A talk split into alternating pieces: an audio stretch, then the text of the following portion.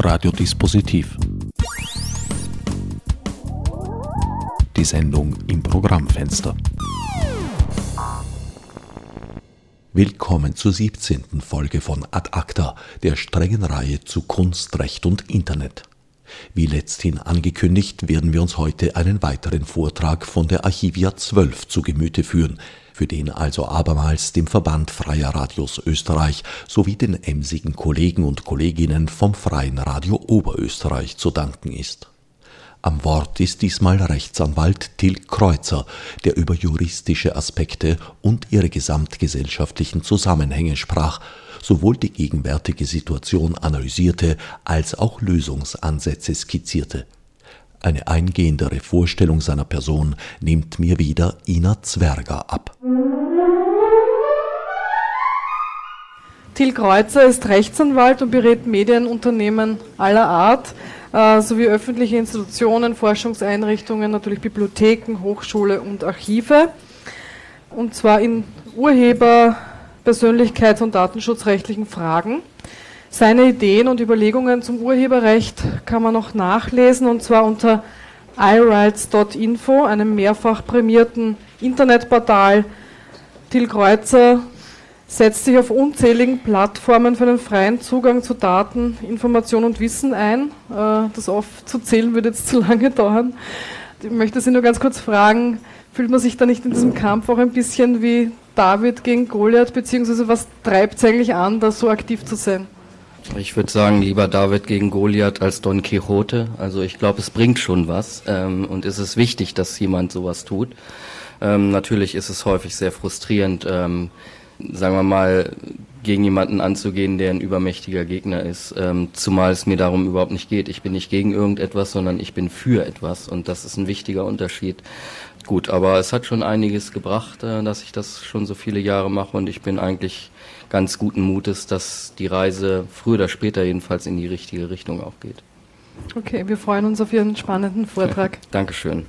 Ja, herzlich willkommen allerseits. Ähm, ich habe jetzt die Ehre und das Vergnügen, ähm, was zum Zugang zum kulturellen Erbe und äh, dem Konfliktfeld zwischen Urheberrecht und offenen Archiven zu erzählen. Ich bin ja hier der Jurist. Äh, äh, nichtsdestotrotz wird es mir hier nicht, nicht nur und auch nicht vorwiegend um juristische Fragen gehen, sondern ich glaube, dass das, ähm, dass diese Disziplinen Ökonomie, äh, Juristerei, äh, Sozialwissenschaften, Psychologie sogar ähm, sehr sehr eng miteinander zusammenhängen und das ist auch so das, worüber ich ähm, im Wesentlichen forsche und was mich am meisten interessiert. Ich bin also nicht nur praktizierender Anwalt, sondern beschäftige mich wissenschaftlich auch damit. Und ich glaube, an diesen Schnittstellen, da liegen auch die Wahrheiten irgendwo verborgen. Also es geht mir um drei, ähm, drei Punkte. Erstmal eine Problemdarstellung. Ich würde mich aus dem Fenster lehnen und sagen, dass offene Medienarchive nach geltendem Urheberrecht eine Illusion sind. Dann ähm, gehe ich darauf ein, warum das so ist. Manche Dinge werden offensichtlich sein. Wir haben vieles auch vorher schon gehört. Andere sind es vielleicht weniger. Ähm, und gehe nicht raus, bevor ich auch noch Lösungsmöglichkeiten ähm, präsentiert habe, weil äh, das alles Mist ist, das sagen immer alle, aber man muss ja auch irgendwann mal weiterkommen, das bringt nicht viel. Gut, zur Problemdarstellung. Ähm, faktisch ist es so, dass bei großen Online-Archiven heutzutage nach geltendem Recht so viele Individualrechte geklärt werden müssen, dass die Transaktionskosten, das haben wir ja schon gehört, im Prinzip den Aufwand in aller Regel weit übersteigt und wenn, selbst wenn der Aufwand leistbar ist, sagen wir mal von öffentlichen Archiven, ähm, ist es häufig so, dass dann die Kosten-Nutzen-Rechnung unterm Strich äh, ergeben kann oder ergeben wird, dass es einfach ähm, sich nicht tragen kann. Ja, ob das nun kommerzielle Hintergedanken hat oder nicht, ähm, auch die öffentliche Hand hat ja irgendwie irgendwann mal eine Grenze, wo sie dann sagt, also das geht einfach so nicht. Ähm, dann müssen wir uns von diesem Gedanken eben wieder verabschieden. Das ist einer der Gründe, warum eben solche großen Online-Archive wie Europäer oder große Rundfunkarchive nur so sehr schleppend ähm, aus den Startlöchern kommen und ähm, da auch nicht das passiert, was man eigentlich sich wünschen würde. Ich würde sogar sagen, es ist heutzutage unmöglich, so ein Archiv wie die Europäer es sein soll, vollständig rechtskonform anzulegen und dann auch noch zugänglich zu machen. Ich würde sagen, dass das gar nicht geht. Und deshalb meine ich, dass ähm, so etwas eben aus Sicht des heutigen Urheberrechts eine Illusion ist. Meines Erachtens liegt das natürlich an vielen Aspekten, die jetzt im geltenden Recht so vorgesehen sind. Aber wenn man sich es genauer anschaut, würde ich sagen, dass solche Massendigitalisierungsverfahren, Open Archives und solche Dinge äh, mit grundlegenden Ideen des Urheberrechts kollidieren und es deshalb auch so schwierig ist, ähm, bei diesen Dingen voranzukommen und die auch politisch voranzutreiben. Es führt nämlich dazu, also diese, diese grundlegenden Ideen, dass man die zum Teil überwinden muss, um den Raum freizumachen für solche Projekte, führen dazu, dass das so unglaublich lange dauert, dass man da schon seit zehn Jahren oder länger drüber redet ähm, und trotzdem immer das Gefühl hat, als informierter Beobachter, irgendwie passiert da aber nichts. Ja, es, es kommt nicht voran. Also sagen wir mal, Europäer kommt irgendwie voran, da gibt's auch eine Webseite und so weiter und es gibt jede Menge Initiativen, da wird auch jede Menge Geld investiert, aber auf politischer, juristischer Ebene, also rechtlicher Ebene, bei der Regulierung des Urheberrechts tut sich so gut wie überhaupt nichts. Und dann ist die Frage, warum ist das so? Es gibt diverse Paradigmen, die da aufeinandertreffen ähm, und die dann eben zu diesem Phänomen führen. Das erste Problem ist die Rechtszersplitterung durch das Droit-d'auteur-Paradigma. Wie wir eben auch schon gehört haben, basiert ja das Urheberrecht auf die Idee, dass es da einen individuellen, genialen Schöpfer gibt. Ähm, ich vergleiche das immer mit dem Bild des Spitzwegschen Poeten, der in seiner Kammer liegt und unter Aufbringung sämtlicher Kräfte und ähm, äh, jeglicher Entbehrungen äh, hinnehmend ein geistiges Werk schafft, was dann eben sein Eigentum sein soll. Vor diesem Hintergrund, wenn man diesen äh, äh, Typus nimmt als Vorbild des Urheberrechts, ist es dann auch legitim, diesem Urheber sämtliche Rechte an seinem Werk individuell zuzuweisen und die als Monopolrechte sozusagen auszugestalten. Und auf diesem Prinzip, auf dieser Idee, die so aus dem, also von Kant äh, ursprünglich stammt und anderen ähm, Philosophen und so von der Romantik, des 19. Jahrhunderts geprägt war. Auf dieser Idee basiert das Urheberrecht in seinen Grundzügen und auch in vielen Ausprägungspunkten heute noch. Das führt zum Beispiel zu verschiedenen Grundannahmen. Erstens, der Urheber entscheidet generell über jede Nutzung individuell. Ich könnte jetzt sagen, es ist heutzutage natürlich längst nicht mehr der Urheber in aller Regel, wie wir auch schon gehört haben, sondern es sind Unternehmen. Das ist aber dann schon wieder ein Schritt weiter. Das ist dann schon wieder die Weiterentwicklung sozusagen des Systems von einem Grundgedanken, von dem sich, äh, es sich mittlerweile etwas entfernt hat. Der Urheber hat eigene Rechte an seinen Inhalten. Er hat die Entscheidungsfreiheit darüber zu befinden, ob sein Werk genutzt wird, von wem und zu welchen Konditionen, und zwar in jedem Einzelfall. Und diese Entscheidungsfreiheit wird nur in Sonderfällen eingeschränkt. Das heißt, nur unter besonderen Umständen kann man sagen, diese Entscheidungsfreiheit steht dem Urheber oder dem Rechteinhaber nicht mehr zu. Ähm, beispielsweise, und da kommen wir jetzt ein bisschen näher an den Punkt hier ran, Rechte in eine Verwertungsgesellschaft einzubringen, ist generell eine freiwillige Leistung des Urhebers, will das nicht, oder des Unternehmens. Äh, will man das nicht, dann muss man es auch nicht. Es gibt zwar Verwertungsgesellschaftspflichten bei bestimmten Sachen, aber das gilt zum Beispiel jedenfalls in Deutschland niemals für die sogenannten Primärrechte, also sondern eben nur für irgendwelche Vergütungsansprüche, die weniger wichtig sind. Diese Individualrechtstheorie führt dann auch dazu, dass ähm, das Urheberrecht nur sehr eingeschränkt Administrationsregeln enthält für komplexe Werke. Komplexe Werke also im Sinne etwa von Musik oder Film, wo ganz viele zusammenwirken, dann wird ein großes Ganzes und es gibt ganz viele Einzelrechte. Sie wissen das, in Österreich gibt es ja diese Cessio Legis im Filmbereich, EuGH hat sie gekippt. In Deutschland gab es noch nie eine. In Deutschland gibt es nur eine rechte Vermutung, also eine Rechtsübertragungsvermutung. Eine Cessio Legis gibt es aber bei Software immerhin in ganz Europa. Ähm, der Grund auch hier ist, ähm, wenn man sagt, jemand anders entscheidet über die Nutzung des Werkes, dann ist das ein Eingriff in die individuelle Entscheidungsfreiheit des Urhebers, der eben nur bedingt mit diesem Gedanken des geistigen Eigentums vereinbar ist. Das führt uns zu der Erkenntnis, dass das Urheberrecht in keinster Weise ein Recht ist, was irgendwie die Interessen der Allgemeinheit im Auge hat. Das Urheberrecht ist ein Individualrecht, was aufgrund dieser Theorie des geistigen Eigentums ganz stark auf die Interessen des Rechteinhabers fokussiert. Allgemeine Interessen werden da zwar irgendwie berücksichtigt, das ist aber nicht der Schwerpunkt, überhaupt nicht der Schwerpunkt, sondern das ist eben immer nur so, ja, wenn es denn sein muss, ähm, dann sagen wir auch mal, dass irgendwie Bibliotheken Kopien machen können oder sowas. Aber wenn es nicht sein muss und man ist meistens der Meinung, dass es nicht sein muss, dann gibt es eben auch keine Nutzungsfreiheiten. So, Problem 2 ist die Rechtszersplitterung durch das Territorialitätsprinzip. Ähm, Mrs. Taus hat es auch schon angesprochen, das Urheberrecht ist eben ein Territorialrecht. Das hat viele verschiedene Gründe, ähm, ähm, historisch, und das, da geht es auch um die Souveränität, Souveränität der Staaten. Was bedeutet, es gibt nicht das Urheberrecht, sondern es gibt ein Urheberrecht in Deutschland, eins in Österreich, in Frankreich, in sonst wo in den USA. Ja, das heißt, das Urheberrecht gewährt immer an der Grenze desjenigen Landes, ähm, das dieses Recht gewährt. Das führt zu einer Zersplitterung der Rechtsräume. Ja, selbst in Europa gibt es also kein einheitliches Urheberrecht, geschweige denn auf der ganzen Welt.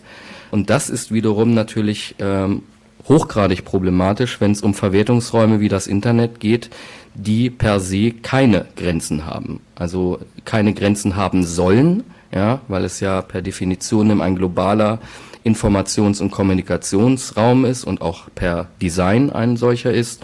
Ähm, und es ist eben zwar möglich, aber generell nicht erwünscht und auch meistens nicht sinnvoll, das Internet irgendwie in Länder aufzuteilen. So, auf diesem Territorialitätsprinzip basiert wiederum das äh, gesamte Konzept kollektiver Rechtewahrnehmung. Nutzungsrechte werden traditionell immer nur für jeweils ein Land vergeben. Es gibt also keinen, und das ist, wäre ja der Traum, den man gerade bei großen Archivprojekten ähm, haben könnte oder haben würde. Es gibt keine One-Stop-Shops für supranationale, grenzüberschreitende ähm, Mehrgebietslizenzen sondern es gibt in jedem Land eine Vielzahl von Einzelverwertungsgesellschaften, die noch dazu sehr unterschiedlich zuständig sind für entweder einzelne Werkarten oder Leistungen oder sogar in aller Regel auch nur für bestimmte Nutzungsarten. Das heißt, ich kann da nicht irgendwo hingehen. Sie haben das eben so, so, das klang so schön, ähm, äh, das so einfach. Ich rufe da irgendwo an oder ich drücke irgendwo auf den Knopf und dann habe ich meine Lizenz. Ähm, also jedenfalls in Deutschland ist das ein Traum. Ja, also wenn ich Musikrechte für einen Absolventenfilm äh, klären äh, will, ich habe das irgendwann mal in einem Gutachten aufgedröselt, dann brauche ich glaube ich elf verschiedene Rechte von sieben verschiedenen Rechteinhabern. Auch wenn dieser Film nachher nur auf eine CD gebrannt werden soll, die dann ähm, an die Absolventen und die Leute, deren Verwandte und sowas verteilt werden soll. Also Rechteklärung nach dem bisherigen Modell ist halt ungemein schwierig. Das führt auch dazu, dass eben in allen Ländern unterschiedliche Regeln gelten, unterschiedliche Schrankenbestimmungen, die Vertragsrechtsvorgaben sind unterschiedlich, die Verwertungsgesellschaften haben völlig unterschiedliche Statuten, Tarife, Vorgehensweisen etc. pp. Und das wiederum ähm, da sieht man dieses kumulierte Pro Problem, ähm, was eben entsteht aus dem Zusammenwirken zwischen ähm, dem Prinzip, Konzept des geistigen Eigentums und dem Territorialitätsprinzip. Die Verwertungsgesellschaften können nicht alle erforderlichen Rechte einfach so wahrnehmen, weil es eben auf der individuellen Entscheidung des Rechteinhabers beruht, ob er denen diese Rechte zur Wahrnehmung überhaupt überlässt. Und zweitens können sie eben auch generell nur für das eigene Territorium Rechte vergeben. Das führt zu vielen verschiedenen Problemen, unter anderem der sogenannten Außenseiterproblematik. Damit ist gemeint, ich kann, selbst wenn es eine große Monopolverwertungsgesellschaft wie die GEMA in Deutschland für die Komponisten geht, es reicht eben nicht dahin zu gehen. Ähm, erstens hat die nicht alle Rechte, die ich brauche, wenn ich eine Musikaufnahme verwerten will im Internet, weil da gibt es noch eine andere Verwertungsgesellschaft, die GVL, die die äh, Rechte der ausübenden Künstler und der Tonträgerhersteller wahrnehmen und die GVL hat auch ganz andere Rechte wieder, die sie verwalten kann als die GEMA. Online-Rechte sind dann meistens bei den Labels und so weiter. Und das zweite Ding ist, nicht jeder ist in einer Verwertungsgesellschaft. Also noch nicht mal generell ist jeder Künstler, jeder Komponist, jeder Maler oder Textautor in irgendeiner Verwertungsgesellschaft. Das heißt also, es gibt keine One-Stop-Shops, wo man umfassendes Repertoire lizenzieren kann. So, das Problem 4 sind unzureichende das ist eine Wertung, aber die treffe ich gern, weil das auch so, also das würde ich jetzt mal statuieren. Unzureichende Nutzungsfreiheiten, wiederum basierend auf dieser Idee des geistigen Eigentums, ist geboten, dass der Urheber ähm, im Vordergrund steht. Das heißt wiederum, ähm, es wird ein umfassendes Recht gewährt, was nur in seltenen Ausnahmefällen eingeschränkt wird und der Gesetzgeber definiert diese Ausnahmefälle. Das heißt, das Urheberrecht ist immer die Regel und wenn man eine Nutzungsfreiheit ähm, ins Gesetz schreibt, ist das eine Ausnahme. Ja, das ist also ein hierarchisches Verhältnis zwischen den verschiedenen im Urheberrecht involvierten Interessen oder vom Urheberrecht involvierten Interessen. Das Recht ist die Regel und die Freiheit ist die Ausnahme. Das behindert natürlich ganz stark ähm, die Ausgestaltung von Einschränkungen des Urheberrechts und die Einführung. Dazu kommt natürlich, das ist ja nun weithin bekannt, ähm, dass da massives Wirtschaftslobbying stattfindet, ähm, was eben diese Einführung, ganz egal worum es geht, egal um was für eine Nutzungsfreiheit es sich handelt, extrem erschwert. Ich war zum Beispiel im Bundestag ähm, bei einer Anhörung, einer Sachverständigenanhörung, da ging es um eine Regelung für verwaiste Werke. Da waren dann halt die üblichen Verdächtigen von Musik, Film, Industrie und so weiter, ein paar Verwertungsgesellschaftsvertreter und dann noch ein, zwei Wissenschaftler, einer davon war ich. Und dann wurde halt sehr viel über die Frage geredet, wie kann man so eine Regelung ausgestalten. Da wurde sehr viel geredet über Vergütung und über Diligent Search und solche Dinge, aber ganz wenig darüber geredet, worum es da überhaupt geht. Und ich habe dann in meinem, also man kann da immer so ein fünfminütiges Statement halten und ich habe dann mein Statement weggeworfen und gesagt, Moment, bevor ich jetzt sage, was ich, was ich gerne möchte oder vorschlagen würde, möchte ich gerne nochmal daran erinnern, worum es hier überhaupt geht. Es geht um verwaiste Werke. Es geht um Werke mit anderen Worten, die auf keinem Markt, auf diesem Markt jedenfalls nicht mehr erhältlich sind. Denn verwaiste Werke sind immer auch vergriffen, out of the market. Es wird also kein einziger Euro und kein einziger Cent damit verdient. Ähm, wenn ich jetzt anfange zu sagen, ähm, wenn jetzt ähm, Kulturinstitutionen verwaiste Werke nutzen, sollen sie dafür bezahlen, also eine Vergütung bezahlen, dann wird das dazu führen, dass ganz viel Vergütung angesammelt wird, eingespeist wird in ein System.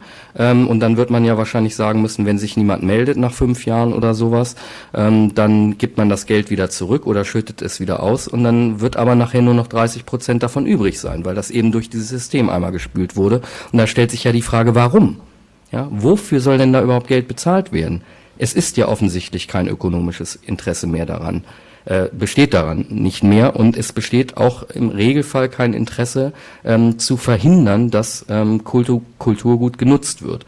Also das dürfte der seltene äh, Sonderfall sein, dass jemand nicht möchte, dass Werke verwehrt oder zugänglich sind was man zum Beispiel sieht, wenn man mit ähm, Autoren und so über diese Archivfragen äh, redet, ähm, da ist in aller Regel die An Antwort, ja, natürlich möchte ich, dass meine Werke irgendwo archiviert sind und nicht verschwunden, verschwinden oder verloren gehen. Natürlich möchte ich, dass sich mein Werk schaffen ähm, über die Zeit erhält und da ich das selbst nicht realisieren kann, da ich diese Leistung selbst nicht erbringen kann, muss es halt jemanden geben. Prima.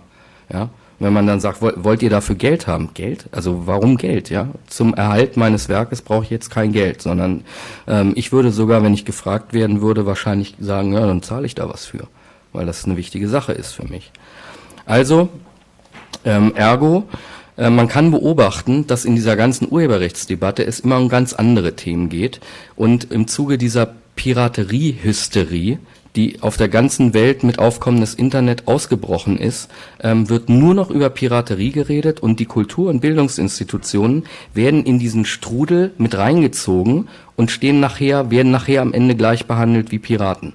Die Angst davor, dass irgendwas erlaubt wird, ähm, wo dann, sagen wir mal, noch mehr Piraterie draus entsteht, ist so groß, dass das völlig den Blick verstellt, ähm, dass es ja durchaus sinnvolle Sachen gibt, die man unbedingt ähm, reformieren müsste und die man erlauben müsste.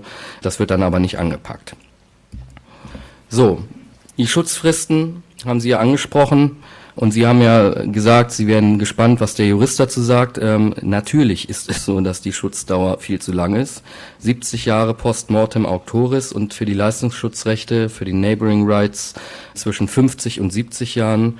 Zu was führt das? Das führt zu verwaisten Werken insbesondere, weil ähm, 70 Jahre sind ja nicht 70 Jahre von der Entstehung des Werkes an, sondern 70 Jahre nach dem Tod des Autoren.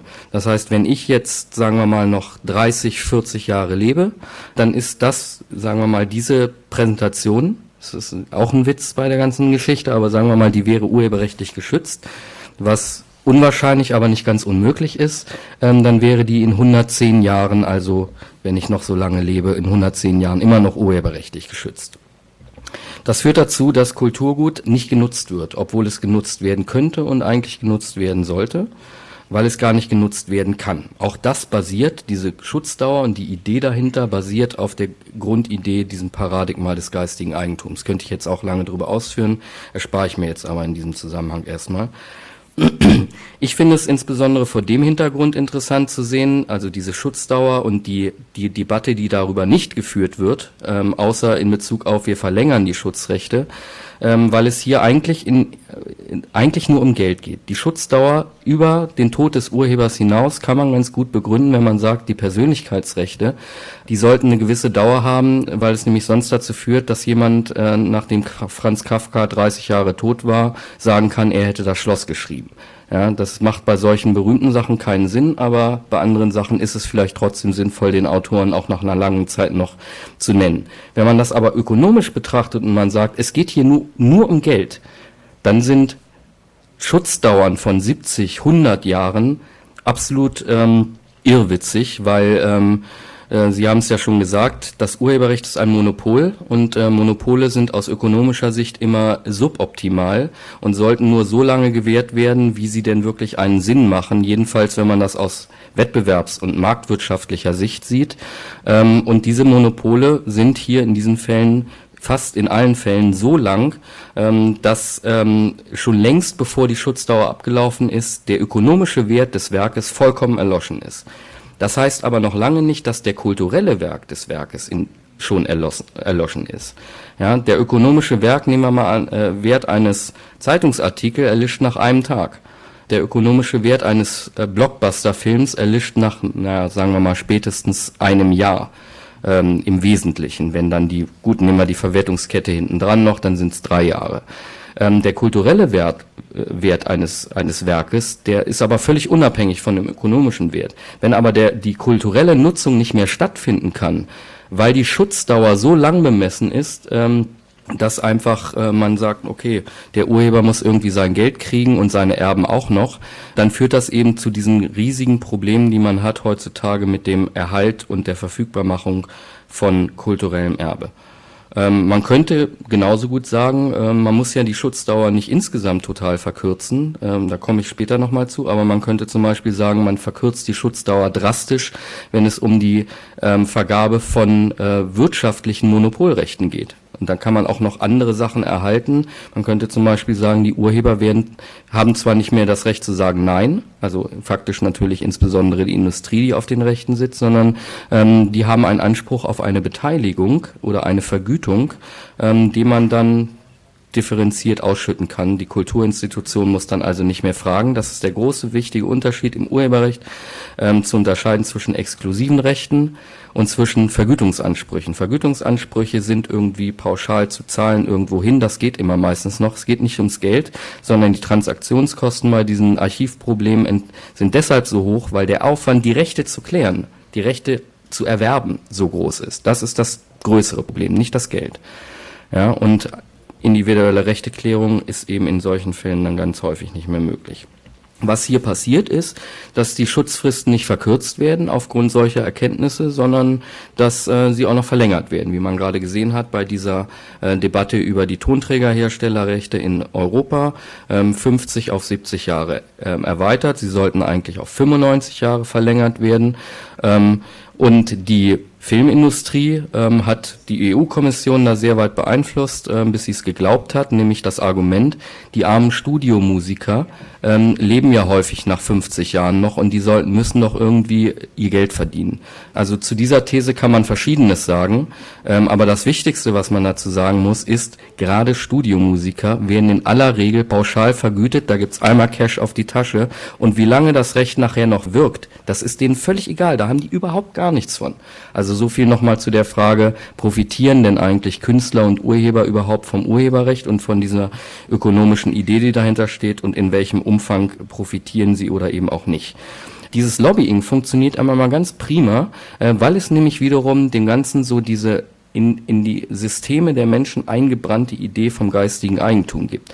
Es ist nämlich immer ganz einfach zu sagen, die Künstler müssen doch ihr Geld kriegen, die Armen. Ja, das ist ein ganz einfaches Argument.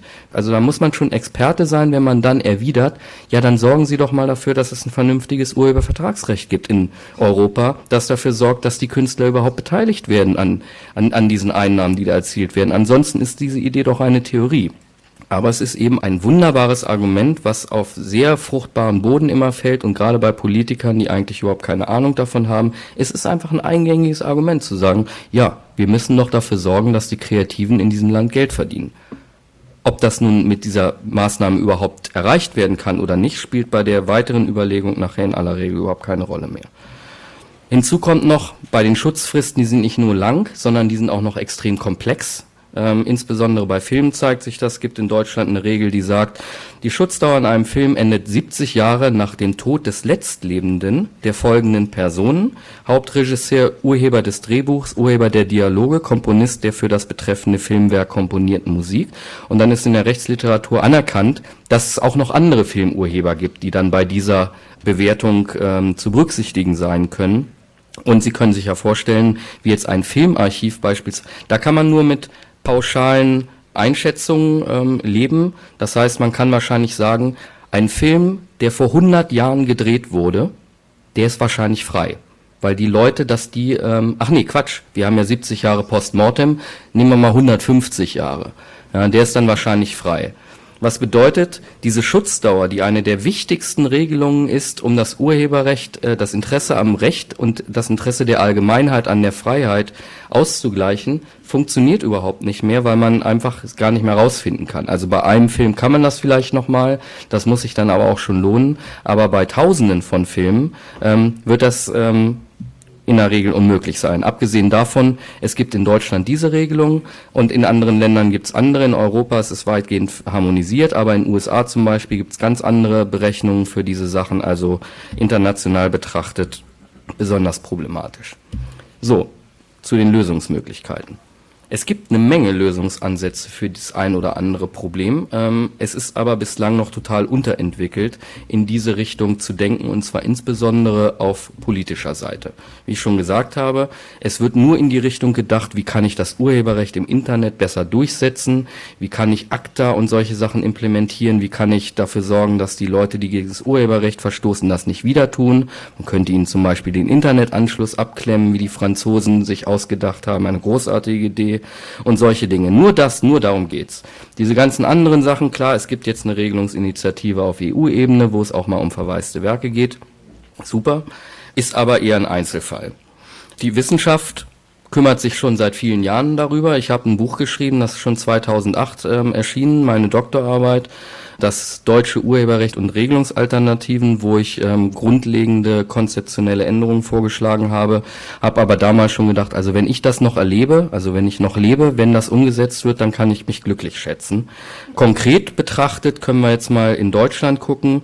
Ähm, als die letzte Legislaturperiode endete im Jahr 2009, ähm, hat der Bundestag dem Bundesjustizministerium aufgegeben, ähm, zu prüfen, ob man einen dritten Korb für ähm, zur Änderung des Urheberrechts äh, umsetzen müsste. Und in diesem dritten Korb, das war oder jedenfalls vorher mal so kolportiert, sollte es vor allem um Regelungen geben, die die Wissenschaft und Bildung fördern. Ja, das heißt, das war der wesentliche Fokus. Jahrelang ist überhaupt nichts passiert. Äh, nächstes Jahr wird wieder neu gewählt. Und zwar aus dem Grund, ähm, dass ähm, die Regierungsparteien dafür waren, in Deutschland ein sogenanntes Leistungsschutzrecht für Presseverleger einzuführen, was derartig umstritten ist, dass das eigentlich bis auf natürlich der Springer Verlag und ein paar andere Leute, das niemand will, weil es kompletter Unsinn ist. Das hat also diesen dritten Korb die ganze Legislaturperiode überhin ausgebremst, ähm, weil man seinerzeit mal entschieden hatte, dass dieses Leistungsschutzrecht auch in dem Korb liegen sollte. Das Irrsinnige daran ist, ähm, jetzt wird von, von dem Korb für die Wissenschaft ist überhaupt keine Rede mehr und die Bundesregierung hat gerade einen ähm, Entwurf für dieses Leistungsschutzrecht den Bundestag eingebracht. So läuft das. So, verschiedene Lösungsansätze. Ich nenne mal drei verschiedene, es gibt noch mehr. Die, die erste Möglichkeit, um diese Archivproblematik, Online-Archive und äh, Massendigitalisierungsproblematik zu lösen, wäre, dass man die Rechtewahrnehmung, Rechtsausübung, Lizenzerteilung auf Basis der heutigen Rechtesituation, wo es halt territorial individuell, personell zersplittert ist das Recht, durch recht elaborierte Systeme der kollektiven Rechtewahrnehmung ausgleicht, also die Defizite mit Administrativregelungen quasi ausgleicht. Zweite Möglichkeit ist, man interpretiert das Urheberrecht völlig neu, nimmt dabei systematische und konzeptionelle äh, Änderungen vor, die diese Defizite, die meine ich eben im System liegen, auf längere Sicht ausgleichen können. Dritte Lösung, die Rechteinhaber und die Nutzer helfen sich selbst, indem sie sinnwidrige äh, Restriktionen des Urheberrechts versuchen mit eigenen Mitteln auszumerzen.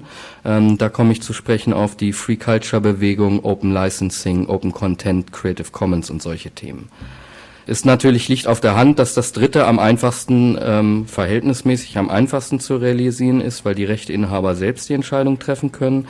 Die erste ist, ähm, sagen wir mal, mittelfristig realisierbar und die zweite Lösung, das ist das, was ich mal in einer Dis gemacht habe, das ist, ähm, braucht man langen Atem.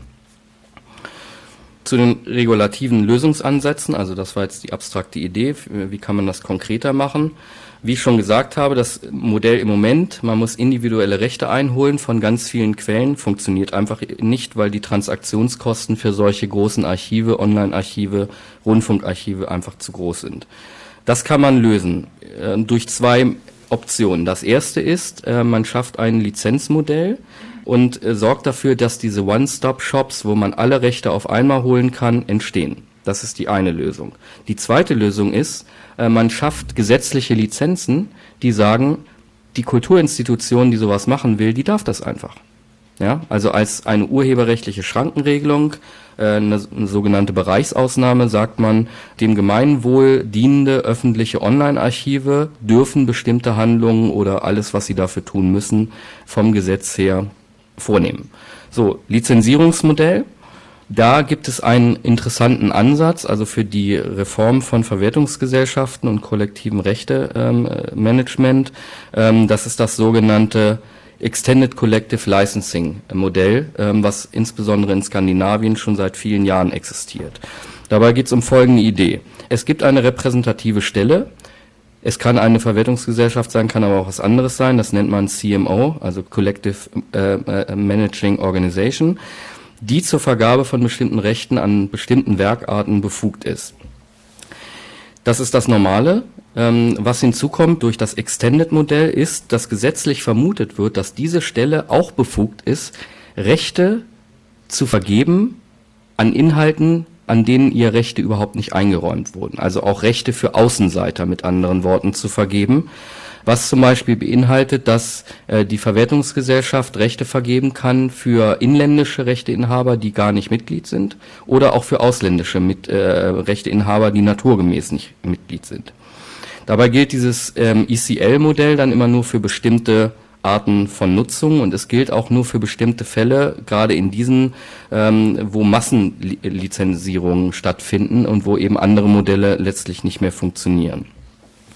Im Gegenzug wird der Nutzer, also jetzt nehmen wir die Institution, derjenige, der die Rechte bekommt äh, von dieser CMO, wird gegenüber jeglicher Haftung freigestellt. Und zwar auch strafrechtlich. Das bedeutet, ähm, wenn dann einer kommt und sagt, ich bin aber Außenseiter, das sind da Rechte von mir, die sind da drin, aber ich habe die gar nicht erteilt, dann kann der gegen den Nutzer nicht vorgehen. Das ist also eine hundertprozentige Haftungsbeschränkung. Voraussetzung ist, dass diese jeweilige Institution also der Nutzer, zum Beispiel das Filmarchiv oder was auch immer, mit dieser, mit dieser Collective äh, Management Organization Verträge frei aushandelt und dann abschließt, über die ihr dann diese Rechte vermittelt werden. Das ist also ein bisschen anders bei den herkömmlichen Verwertungsgesellschaften, die ja fixe Tarife haben, sondern es ist eher so wie bei Zwangslizenzen, äh, wo quasi ähm, eine Möglichkeit besteht, diese Verträge auszuhandeln. Die Interessen, also was daran problematisch ist, ist, ist natürlich die Interessen der Outsider zu schützen, weil die ja entgegen, also das, das Urheberrechtssystem, das dürfte deutlich geworden sein, kennt ja kein Opt-out, sondern es kennt nur ein Opt-in. Und in diesem System würde man für die Outsider ein Opt-out-System schaffen. Ähm, deren Interessen müssen dann natürlich besonders geschützt werden. Und da sehen diese Systeme eben verschiedene Optionen vor. Die sind unterschiedlich. Zum Beispiel, dass die gleich behandelt werden mit im Verhältnis zu den Mitgliedern, was die Ausschüttungen von Geld angeht. Es gibt meistens Opt-out-Bestimmungen. Das heißt, wenn einer das nicht will, dann kann er sagen, ich möchte aber für die Zukunft ähm, nicht mehr hier, dass meine Rechte vermittelt werden, nicht aber für die Vergangenheit. Das wäre wieder sinnwidrig. Ähm, es gibt Beschränkungen auf bereits veröffentlichte Werke, was äh, aus persönlichkeitsrechtlichen Gründen wahrscheinlich ein sehr wichtiger Punkt ist.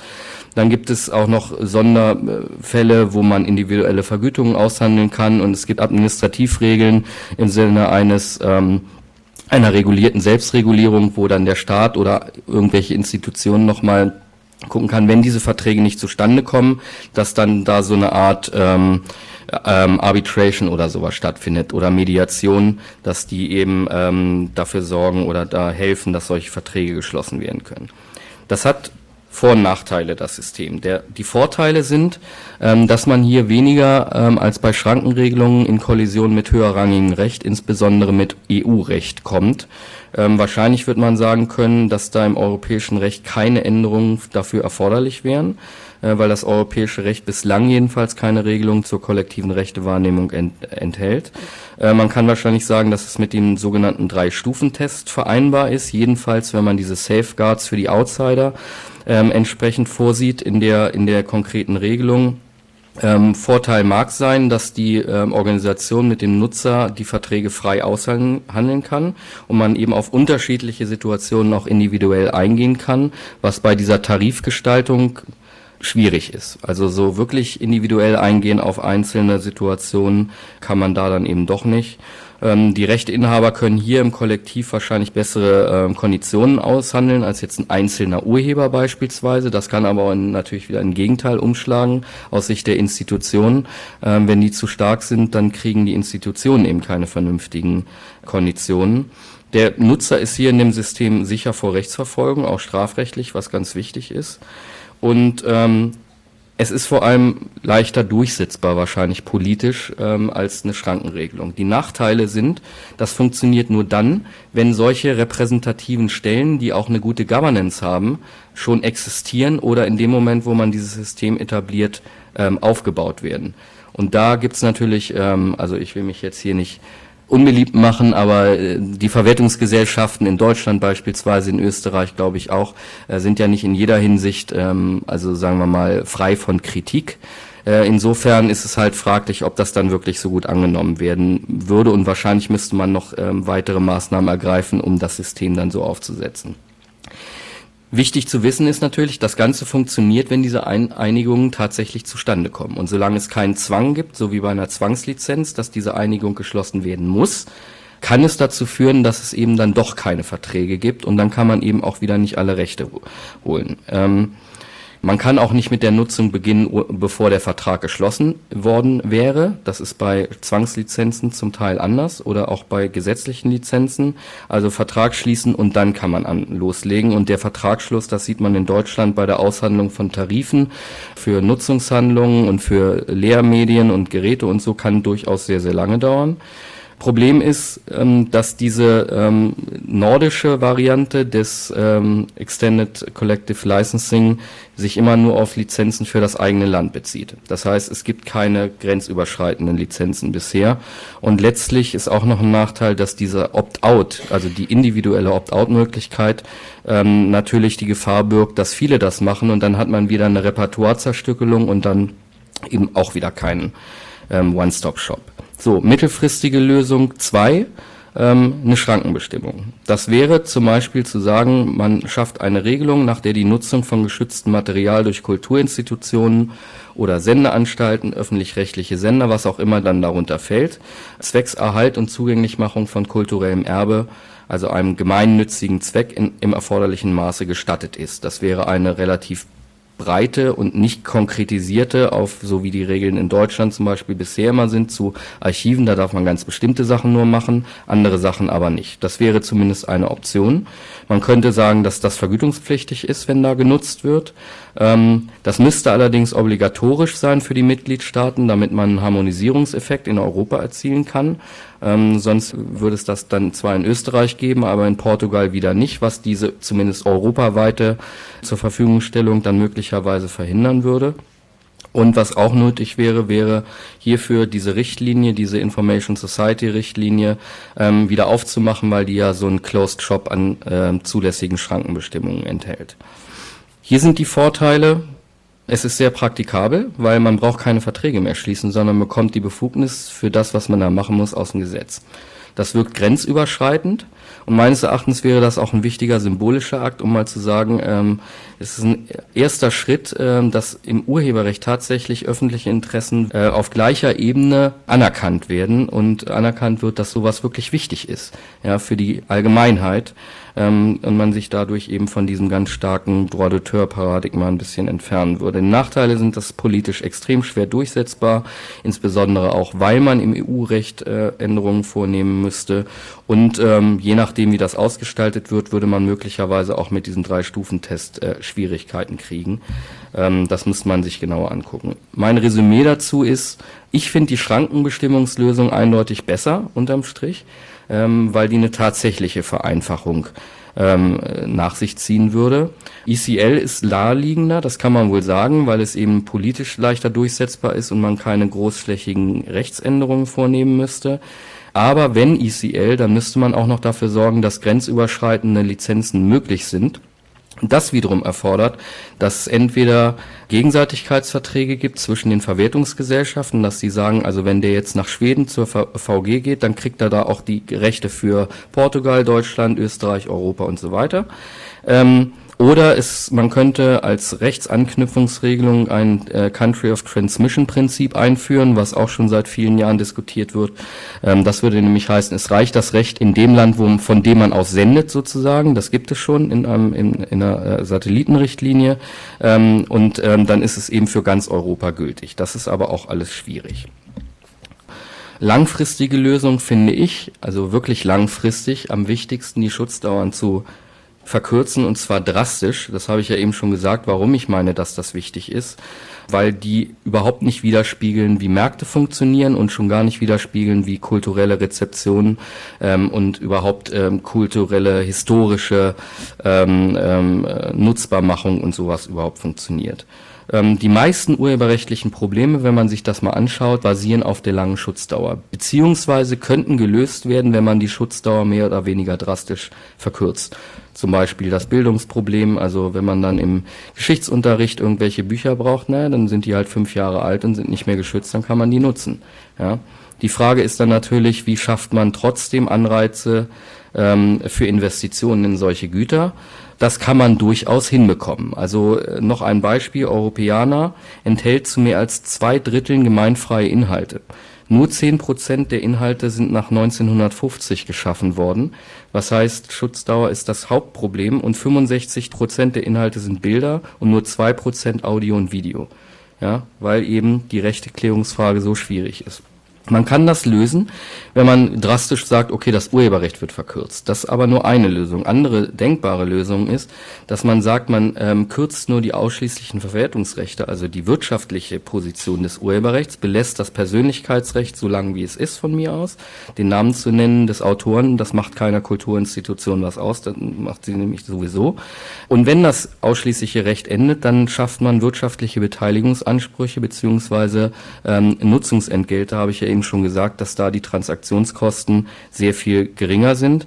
Es gibt auch eine Idee, dass man die Ausschließlichkeitsrechte verkürzt und eine Verlängerungsoption schafft, die aber registrierungspflichtig ist. Zum Beispiel zu sagen, das Urheberrecht wird für fünf Jahre gewährt, ähm, aber im Anschluss kann ich das für weitere 20 Jahre oder 10 Jahre oder wie lange auch immer verlängern. Ich muss das aber registrieren. Ähm, bei diesen verwaisten Werken, das Phänomen dabei ist ja, es kümmert sich kein Mensch drum. Mit anderen Worten, die würden frei werden, wenn eine Registrierungspflicht bestünde, weil sich nämlich kein Mensch mehr drum kümmern. Ähm, und man kann auch diese verschiedenen Ansätze wiederum kombinieren. Ich habe da eine Studie drüber gemacht, wenn Sie sich das mal genauer ansehen wollen, da gibt es einige Ausführungen darüber. Das finden Sie auch im Netz, steht unter einer Creative Commons Lizenz. Und das führt mich zum letzten Punkt. Ähm, Selbstregulierung, ähm, Nutzung von und Verwertung als Open Content. Weil ich jetzt nicht mehr viel Zeit habe, stelle ich das nur mal in den Raum. Ich würde vorschlagen ähm, oder dazu raten, dass Inhaltsproduzenten wie öffentlich-rechtliche Rundfunksender stärker auf die Nutzung von und die Verwertung als Open Content setzen sollten. Das hat nämlich in ganz vielerlei Hinsicht sehr große Vorteile. Nicht nur, dass man eben das Problem der nachhaltigen Archive nicht mehr hat, ähm, weil nämlich jeder Nutzer sagen kann, ich lade das bei YouTube hoch. Ja, das machen sie heute sowieso schon, ist aber alles illegal. Zweiter Punkt, den ich hier interessant finde, ist, es gibt ja diese EU-Beihilferechtsvorgaben. Ähm, das resultiert dann in diesen nur sieben Tage ähm, Aufbewahren im Medienarchiv und dann kommt das aus dem Netz. Äh, natürlich vollkommener Unsinn, ähm, weil das rein wettbewerbsrechtlich gedacht ist, aber überhaupt nicht kulturell gedacht ist ähm, und angesichts der Finanzierung der Sender durch ähm, öffentliche Gelder natürlich auch eigentlich überhaupt nicht akzeptabel. Sagen wir mal, man hat diese Vorgabe.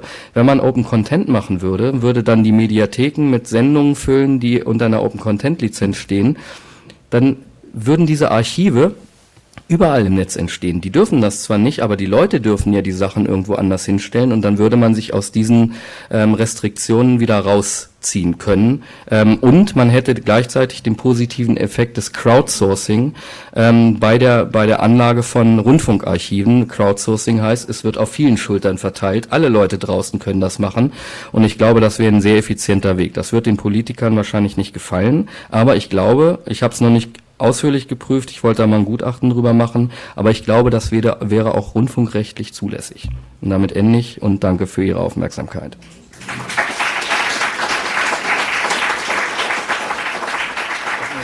Soweit Till Kreuzers Vortrag auf der Archivia 12, die vom Verband Freier Radios Österreich in Kooperation mit FRO, dem Freien Radio Oberösterreich, Ende August, Anfang September dieses Jahres in Linz veranstaltet wurde. Alle angesprochenen URLs sind auf dem Website von Orange 94.0 unter o94.at sowie auf der Webpage der Sendereihe unter no-na.net-dispositiv zu finden. Nächstens wird Eva Lichtenberger, Abgeordnete der Grünen im Europaparlament und als solche unter anderem Angehörige des Rechtsausschusses, ihre Sicht der Dinge erläutern. Für leihweise zur Verfügungstellung eurer Aufmerksamkeit, ob live, ob on demand, dankt wie stets ergebenst Herbert Gnauer. Als Nef Margot mit Munesi. Fichtes Obsidrückar